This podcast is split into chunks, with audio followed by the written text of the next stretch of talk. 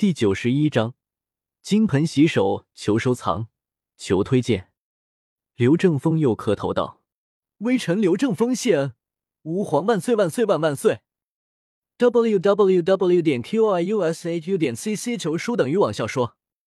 站起身来，刘正风转身取过一只圆盘，盘中是个锦服包裹。刘正风双手取过圣旨，笑道：“谢谢威礼，不成敬意。”张大人笑呢？那张大人眉开眼笑，使个眼色，身旁的差役便接了过去，开口道：“小弟公务在身，不便久留。来来来，斟三杯酒，恭贺刘将军今日封官受职，不久又再升官进爵，皇上恩泽，绵绵加倍。”早有左右斟过酒来，张大人连敬三杯，拱拱手，转身出门。刘正风满脸笑容，直送到大门外。只听鸣锣喝道之声响起，刘府右方礼冲相送。好戏就要开场了，待会我该怎么办呢？直接将这里的高手挑战一遍，不妥。有了，就这样。萧协一边喝着茶，看着眼前的一幕，一边暗自想到：这一幕大出群雄意料之外，人人面面相觑。可又作声不得，个人脸色又是尴尬，又是诧异。刘正风脸上也是露出了苦笑的表情，对着众人开口道：“刘某已经厌倦了江湖生涯，从决定归隐江湖。从今日起，我刘正风就叛出衡山，不再是衡山弟子，更非五岳门人，而是朝廷一员参将。给位日后无事，也莫来找刘某了。”刘正风这一席话说的，说的甚至决绝，语气间再无半分回转的余地。定义脾气最是暴躁，一拍桌子，开口道：“刘师弟，这这是什么话？你正值壮年，堂堂衡山派的长老，地位比那朝廷的参将要威风万分，何必为了些许官职而放弃了自己的大好前程？你这般做，将衡山派置于何地？”将我五岳剑派置于何地？是啊，刘师弟，有什么事情慢慢说。岳不群虽说明知道刘正风要归隐江湖，可也没料到他会做出这种选择。天大的事情，由我们五岳剑派共同担着，你何必如此？刘师弟，你还是再考虑考虑。Strong 最新章节全文阅读：w w w. 点 q i u s h u 点 c c strong。刘正风听着几人的相劝，脸上露出苦涩的表情，开口道：“多谢各位师兄师姐关心，只是刘某真的厌倦了江湖。今日过后，我等再无相见之时。”刘正风，算我天门看错了人，却是一脸铁青。泰山派掌门天门道长。指着刘正风骂道：“你今日所说的话，可对得起我五岳剑派？可对得起你衡山派列祖列宗？”天门这几句毫不客气，句句诛心。刘正风听得不由身子连颤，两行眼泪蓦然从眼角流下。突然，他转身向外，朗声说道：“弟子刘正风蒙恩师收入门下，受益无益，未能张大衡山派门楣。”十分惭愧，好在本门有莫师哥主持，刘正风庸庸碌碌，多刘某一人不多，少刘某一人不少。从今而后，刘某人金盆洗手，专心仕宦，却也绝技不用失传武艺，以求升官进爵。死于江湖上的恩怨是非，门派争执，刘正风更加绝不过问。若为誓言，有如此剑，右手一伸，从一名弟子背后抽出长剑。左手一挥，拍的一声，将剑锋般的断成两截。他折断长剑，顺手让两截断剑剁下，哧哧两声轻响，断剑插入了青砖之中。接着，刘正风转身对着众人开口道：“众位前辈英雄，众位好朋友，众位年轻朋友，各位远道光临。”刘正风时时脸上贴金，感激不尽。兄弟今日金盆洗手，从此不过问江湖上的事。各位想必已知其中原因。兄弟已受朝廷恩典，做一个小小官儿。常言道，识君之路，忠君之事。江湖上行事讲究义气，国家公事却需奉公守法，以报君恩。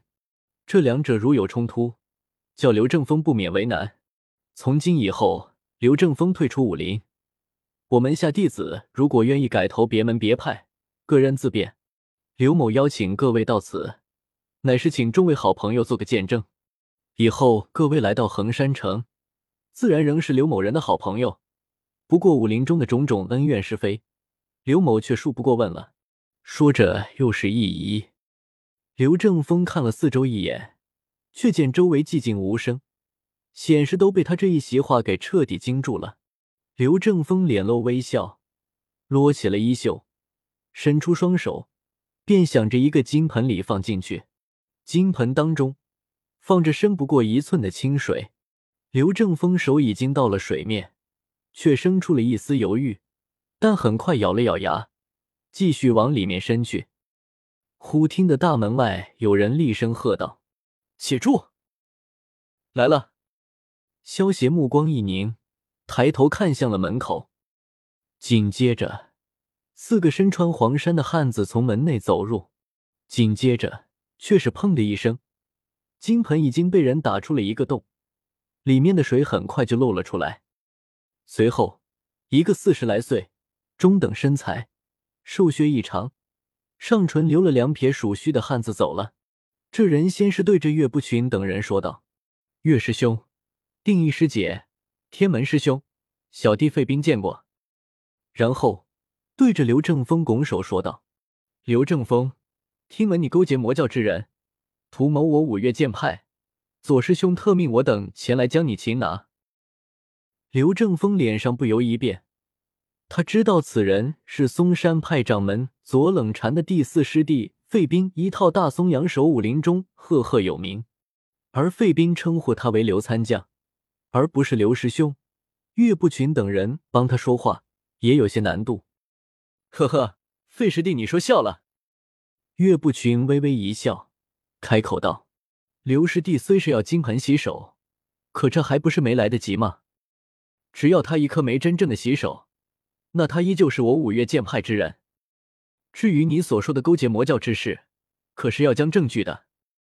栽赃陷害、污蔑同门的这种事情，我五岳剑派可是万万不许的。费斌脸色不由变得十分难看。若是别人说这话，他自然一点也不放在心上。可是岳不群就不同了。当年岳不群与东方不败的一场大战。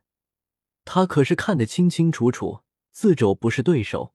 嵩山派除了左冷禅，再也没有人能够真正与之敌对。岳师兄，我既然敢说刘正风勾结魔教，自然是有足够的证据。